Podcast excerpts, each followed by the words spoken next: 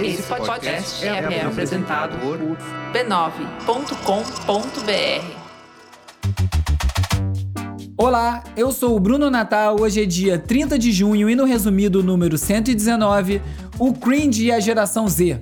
O custo dos streamings, o processo destrutivo da Amazon, publicidade versus privacidade, cooperativismo de plataforma, contaminação de dados, armazenamento em DNA e muito mais. Vamos nessa, resumido. Resumido.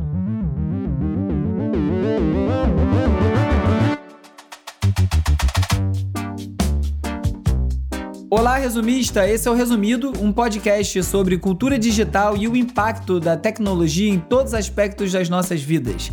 E esse papo de cringe, hein? Eu passei a semana passada bastante offline e quando eu voltei, cringe. Ah, os jovens. O melhor é que o uso foi ressignificado. Porque nada é cringe, nem ninguém cringe alguma coisa. Cringe é um sentimento provocado por algo ou por alguém. É tipo uma vergonha alheia, que já seria uma ótima tradução, inclusive já existe, devia ser usada. E nessa disputa entre millennials e geração Z, cringe deixou de ser um verbo, virou um substantivo, um adjetivo para se referir a atitudes que na verdade são coisa de velho. Porque no Brasil tudo virou outra coisa, né? Ah, isso é lindo. A BBC fez uma análise geracional com uma comparação baseada nas diferenças e semelhanças nas experiências de duas gerações em diferentes plataformas, o Orkut e o TikTok. Sem dúvida, a maior diferença é o fato que lá atrás a gente entrava na internet, tinha horário, até tempo pré-determinado. E hoje a gente está sempre online. Com alguma sorte, você consegue sair da internet em alguns momentos. A geração Z não sabe, mas um dia ela também vai ser comparada à geração alfa, que são os nascidos depois de 2010, e todas essas grandes sacações e seus TikToks provocativos vão, na verdade, gerar cringe na próxima onda da molecada, e eles também vão ser vistos como velhos. Sempre que eu vejo esses estudos de comportamento, principalmente quando é apresentação de relatórios de tendências de e para marcas, eu acho bastante exagerado esse foco no que os jovens estão fazendo. É claro que isso indica uma tendência de consumo, mas eu sei lá se eu acho uma boa ideia moldar tudo para atender demandas que estão em formação e várias vezes jogando fora aprendizados e lições do que já existe.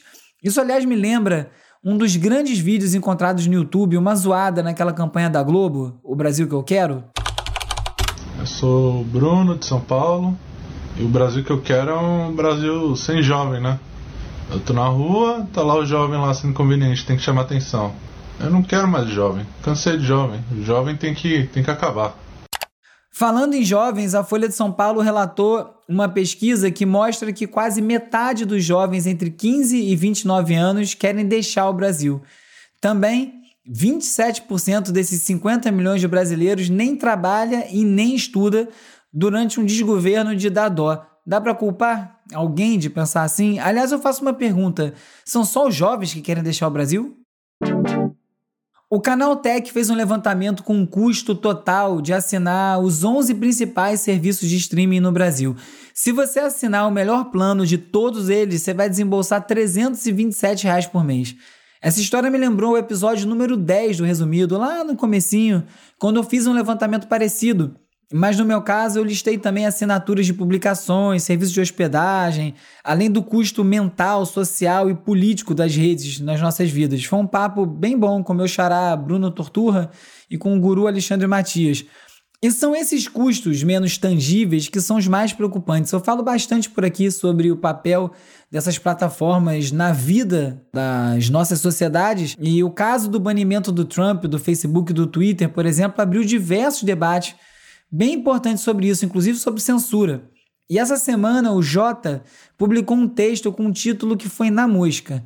Liberdade de expressão nas redes não é liberdade de viralização. E é isso mesmo, porque uma coisa é você poder publicar, outras são conteúdos que são completamente absurdos serem amplificados e o estrago sendo feito e ficar todo mundo assistindo sem fazer nada. O portal de games, séries, filmes, Omelete, tomou a decisão de fechar todos os comentários no site por conta de discursos de ódio. Aí, quando eu penso que no áudio dos blogs a caixa de comentários era a parte mais rica de trocas, e o que virou discurso online agora, olha, Dá um cringe. Hora de falar sobre as movimentações no mundo das Big Tech. Uma reportagem da ITV revelou que a Amazon destrói 130 mil produtos por semana nos seus depósitos na Inglaterra. São televisores, livros, laptops, celulares, fralda, até máscaras, tudo novinho, grande parte lacrada ainda. Outra parte são devoluções, gente que comprou o produto e devolveu sem usar. Isso acontece porque nesse modelo de negócio robotizado da Amazon é mais barato para a empresa e até para os vendedores que usam depósito destruir o produto do que continuar pagando pelo armazenamento. É uma insanidade completa. É uma coisa parecida com o que acontece na indústria de roupa. E já foi até motivo de protesto em 2017, quando se descobriu que para evitar que tênis fossem parar no mercado paralelo ou roupas, empresas como a Nike e a H&M destruíam peças perfeitas sem nenhum defeito. E isso evitava também que elas fossem doadas para não desvalorizar os produtos, é mole? E não é só a questão do absurdo que é destruir em vez de doar esses produtos que estão novos, funcionando. O impacto negativo dessa prática é cumulativo. Porque você inclui aí o uso desnecessário de recurso natural para a produção, o transporte e até a poluição do descarte de aparelhos eletrônicos em lixões. E o fato de que isso simplesmente acontece fala muito do nosso consumismo. A Slate fez uma lista só com produtos comprados por impulso durante a pandemia pela equipe da publicação, por conta de anúncios recomendações automáticas da Amazon. E aí eles explicam porque foram péssimas compras. A maior parte dos produtos nem entregava o que prometia. A The Atlantic também publicou um artigo intitulado Cancele o Amazon Prime, chamando o serviço de uma distopia, justamente pelos impactos nem tão ocultos assim da empresa na cadeia inteira de consumo em pleno 2021. Tem muito a ver com uma coisa que eu li na newsletter On Tech do New York Times, falando sobre o grande impacto de pequenas mudanças. Por exemplo, falava que os americanos passam dois terços do seu tempo em frente à televisão assistindo canais convencionais e só 6% desse tempo eles estão usando Netflix. O trabalho remoto, que está no centro do debate sobre o tal do novo normal, é a realidade de apenas um em cada seis funcionários nos Estados Unidos. E apenas 14% de todas as coisas que os americanos compram são compradas online. Se por um lado esses dados mostram como o estrago feito pelas Big Tech ainda pode ser revertido, por outro mostra como, mesmo ainda no início, esse estrago é tão relevante. E isso vai bem além dos impactos ambientais. Como eu falei, são socioeconômicos também. A Bloomberg publicou relatos de motoristas de entrega contratados pela Amazon que dizem que estão sendo demitidos por e-mails automáticos, sem nenhum contato humano, mesmo quando eles não fazem nada de errado só por uma simples análise de performance feita por um algoritmo. Será que essa realidade vai mudar? Eu não sei, é bem complexo. No julgamento dos casos de antitrust abertos pelo Congresso dos Estados Unidos, essa semana o Facebook teve uma pequena vitória. Um juiz negou dois casos contra a plataforma. Ele não descartou por completo. Os advogados ainda podem reapresentar esses argumentos, mas já demonstra como essa regulamentação é bem complexa. E como eu falei semana passada, enquanto a gente está discutindo o passado, as aquisições do Instagram, do WhatsApp, que foram feitas em 2012, o Facebook tem comprado várias empresas de realidade virtual no que pode ser o futuro das interações online. E mesmo que esse futuro ainda esteja bem distante, você conhece alguém que tenha um desses óculos, eu não mostra como é bem complicado atuar em tempo real para nivelar a atuação dessas empresas. Enquanto nada se resolve, o Google atrasou para 2023 o fim do uso de cookies de terceiros no Chrome. Supostamente é para não prejudicar a competição no mercado de publicidade online exatamente onde o Google está sendo acusado de monopólio, já que vários dos seus concorrentes dependem dos cookies para poder atuar. Mas como eu li no Twitter, o Google poderia proteger a privacidade e a competição se, em vez de implementar uma nova forma de monitorar usuários para substituir os cookies, eles substituíssem por nada. Olha aí, já pensou? E para experimentar por conta própria o serviço que ele vende, o CEO da Uber fez entregas pelo Uber Eats. Em 3 horas e meia, o CEO fez 10 entregas e faturou 106 dólares, ou 0,3% do salário dele. Outros entregadores estranharam porque eles acharam o valor muito alto, bem acima da média. E aí a assessoria de imprensa da Uber explicou que não estavam contabilizados os intervalos, ou seja, isso foi em mais do que 3 horas e meia, e que incluía também no total as gorjetas. Ah tá. Parece que essa ação de marketing não deu muito certo, não, mas também que ideia. Aqui no Brasil, o laboratório de pesquisa DigiLabor lançou o Observatório do Cooperativismo de Plataforma, justamente para monitorar esse mercado. Diferente da gig economy, em que as plataformas alegam que não são empregadoras e morderem um percentual altíssimo de todas as partes envolvidas, o cooperativismo de plataforma é um movimento que se propõe como alternativa à gig economy, fomentando plataformas que são criadas e geridas pelos trabalhadores. Bem bacana. Agora uma notícia tecnológica para refrescar a cuca. Essa eu li no B9. A Organização Mundial de Saúde lançou um aplicativo gratuito de yoga, com aulas de 3 a 45 minutos de duração. O app não rastreia dados dos usuários e a intenção é incentivar mais pessoas a praticarem exercícios físicos. E o detox digital dessa semana vem com várias dicas combinadas aqui em dois artigos. No Financial Times teve uma reportagem bem longa detalhando como ativistas do mundo todo estão desenvolvendo técnicas para combater métodos de vigilância como reconhecimento facial on e offline. E essas táticas vão desde o uso de redes criptografadas para se comunicar é, desabilitar a geolocalização dos celulares e uso de redes descentralizadas, as chamadas redes mesh, para acessar a internet, até o uso de roupas e maquiagens que embaralham as imagens e impossibilitam o trabalho da inteligência artificial. Já comentei sobre isso aqui no programa. E da esteganografia, que é uma técnica para ocultar dados secretos num arquivo ou numa mensagem comum, numa foto, num arquivo de texto, que pode ser extraído depois por quem tem a chave.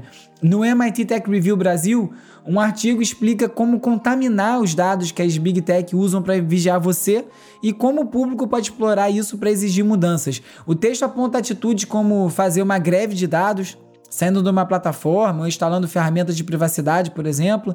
Fala da contaminação de dados, que é você fornecer dados sem sentido ou prejudiciais usando extensões como Ad Nauseum, por exemplo, que clica em cada anúncio que for veiculado para você e confunde o algoritmo de segmentação completamente do Google.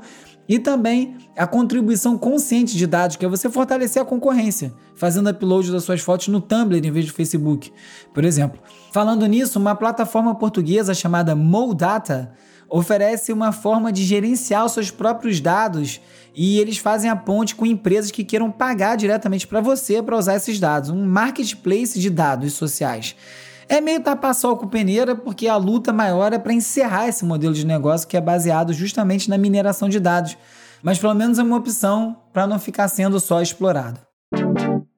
Como toda semana, alguns links não dá tempo de comentar aqui no episódio, eu boto eles lá no resumido.cc, que é o site do Resumido, junto com todos os outros links que eu comento em todos os episódios, tudo separadinho, organizadinho. Essa semana vai estar tá lá um link da Rest of the World com o título Na Argentina, netbooks baratos emitidos pelo governo geraram um renascimento musical. Adolescentes da classe trabalhadora transformaram máquinas de lixo em instrumentos musicais. Em inglês esse texto. Também na Rest of the World e também em inglês tem outro texto, as fazendas de conteúdo chinesas por trás do sucesso da hashtag Factory no TikTok como os trabalhadores que fabricavam produtos como geleia de aloe vera e luvas de jardinagem também se tornaram os influenciadores de sua venda.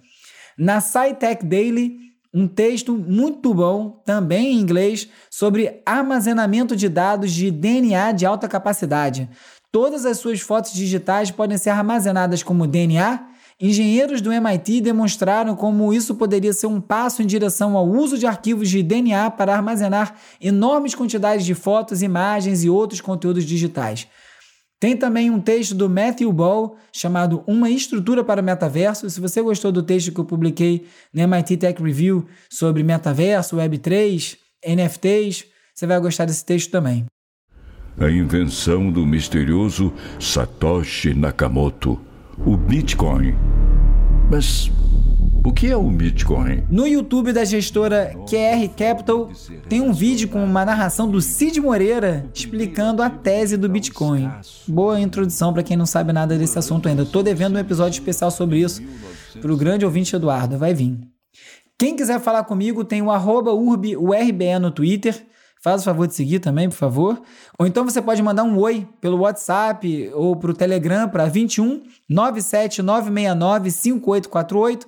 E aí você entra para a lista de transmissão, recebe conteúdo extra, link para os novos episódios e a gente pode trocar uma ideia. Hora de relaxar com as dicas de ver, ler e ouvir. It's a dangerous world, filled with hate and violence and war, and amazingly enough, comedy. Essa dica é da Beatriz Costa, que junto com o Felipe Araújo, Lucas Vasconcelos e o Peri Selmelman atualizam o Instagram e o TikTok do Resumido. Arroba resumido.podcast nas duas plataformas. Faz o favor de seguir também, faz? Fico muito agradecido. A série Dangerous World of Comedy o Mundo Perigoso da Comédia é praticamente um mini documentário dividido em várias partes, está no Netflix. É apresentada pelo comediante Larry Charles, que foi roteirista de alguns dos melhores episódios do Seinfeld e também da série Curb Your Enthusiasm, com o xará dele, o Larry David. Que alguns detratores aí vão dizer que a série foi inspirada em mim. A série fala sobre o papel da comédia em países em conflito e o primeiro episódio mostra o Iraque e a Libéria é muita história bizarra, mas muito bom para furar a bolha do que a gente está acostumado. I've always been obsessed with how things sound. It's the difference between a great song and an iconic recording. Vem aí Watch the Sound with Mark Ronson. Observe o som com Mark Ronson, uma série de seis episódios sobre o impacto da tecnologia nas gravações e, consequentemente, também nas músicas que a gente ouve. E aí, como diz o título, a série é apresentada pelo músico, produtor e DJ Mark Ronson, que eu sou super fã, e ele conversa com Paul McCartney, Beastie Boys, Questlove, Dave Grohl, Josh Homme, Kevin Parker do Tame Impala, entre vários outros nomes sobre baterias eletrônicas, samplers, sequenciadores, o trailer já é bem interessante, mas eu senti falta de cara da turma do reggae. Um Lee Perry, por exemplo, será que a Jamaica ficou de fora? Seria um vacilo bem grande, né? Já que foram muitas as inovações que vieram nos estúdios lá da ilha. Vamos ver. Watch the Sound with Mark Ronson começa a ser exibido no, no fim de julho na Apple TV, que tem caprichado nos docs de música. Eu já comentei aqui sobre os documentários sobre a Billie Eilish e também sobre a série 1971.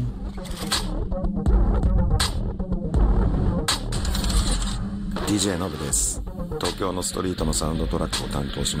Depois de um adiamento traumático e vários problemas relacionados à Covid, a Olimpíada de Tóquio está chegando, sabe-se lá como. E quem quiser entrar no clima e fazer um passeio pela capital japonesa, a boa pode ser o Discover Tokyo, que é uma experiência em realidade virtual que foi criada pela cerveja Asahi em parceria com o site Resident Advisor, grande fonte de informação sobre música eletrônica.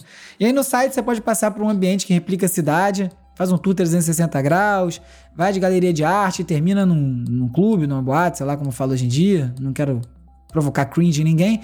A trilha sonora é do DJ Nobu, tem 45 minutos, dá pra escutar tudinho no YouTube, do Clube Q, autodenominado o primeiro clube virtual do planeta. Q escreve QU. Na real, a movimentação é meio tosca, mas para quem tá em casa de bobeira, né? Se você tem um bom fone de ouvido, pode ser um programa divertido. Ou então você faz como o Calbook, que inclusive é quem passou essa dica, que assim que voltou de Tóquio comprou o jogo Yasuki 4 só para ficar passando pelas ruas virtuais da cidade. Depois ele assinou o canal NHK para seguir no clima.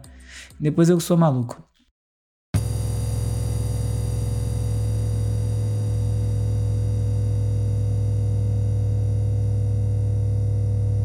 O festival online de música avançada In Out acontece nos dias 3 e 4 de julho e traz como curadores três eventos de regiões diferentes do mundo. Tem o brasileiro Novas Frequências, o suíço Sonic Matter e o Niej Niej de Uganda, que eu não sei se eu falei certo. E o festival reúne 23 artistas da América do Sul, África Oriental, Suíça, tudo online. O link vai estar lá junto com todos os outros comentados aqui no episódio no www.resumido.cc.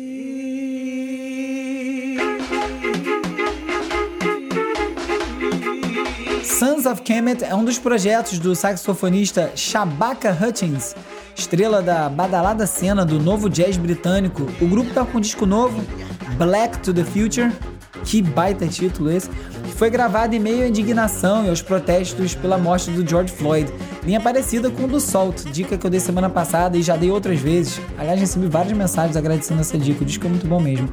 Voltando aqui ao som do Sons of Kemet, que tem uma tuba e duas percussões na formação, É um som progressista, militante, bastante influência de hip hop, ritmos caribenhos, já que o próprio Chewbacca costuma dizer que toca como se fosse um MC de reggae, cuspindo fogo. Eu achei bem parecido com o recifense Siba, o que é aí um tremendo de um elogio.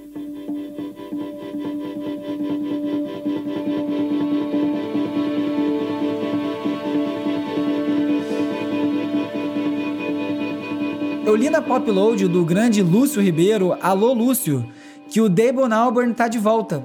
Sujeito mais inquieto da música britânica, viajando da Jamaica até Mali em seus vários projetos, o Damon lança seu segundo disco solo apenas. The Nearer the Fountain, More Pure the Stream Flows. O quão mais próximo à fonte, mais puro é o fluxo de água. Eita, não tem nem água, mas enfim, você entendeu. Sai em novembro e o conceito do disco é ser uma peça orquestrada inspirada nas paisagens da Islândia, explorando temas de fragilidade, perda, emergência e renascimento. Tudo a ver com esse período que a gente passa, né? Por enquanto dá pra ouvir só a faixa título. Essa aí que tá tocando agora. Sobe o som, meu caro editor de áudio, Hugo Rocha.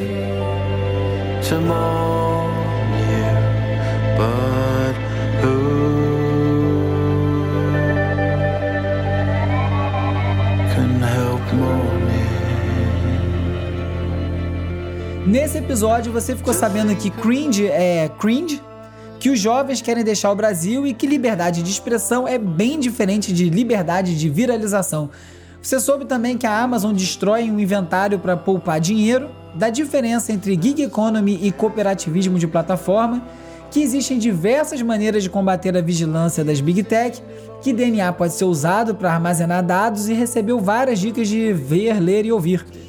Se você gostou do episódio, recomende para mais gente, é muito importante resumido isso. Eu pedi semana passada para quem puder ouvir o episódio duas vezes, mas não é para você ouvir o episódio duas vezes. O pedido foi entendido errado, eu até achei ele meio abuso depois que eu percebi que as pessoas entenderam assim. Eu queria só que você deixasse tocando o episódio. Ouviu uma vez, depois você vai fazer uma outra coisa, deixa tocando.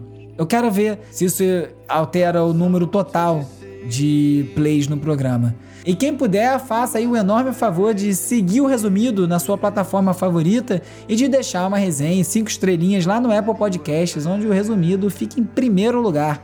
Eu sou o Bruno Natal, obrigado pela audiência. Semana que vem tem mais resumido.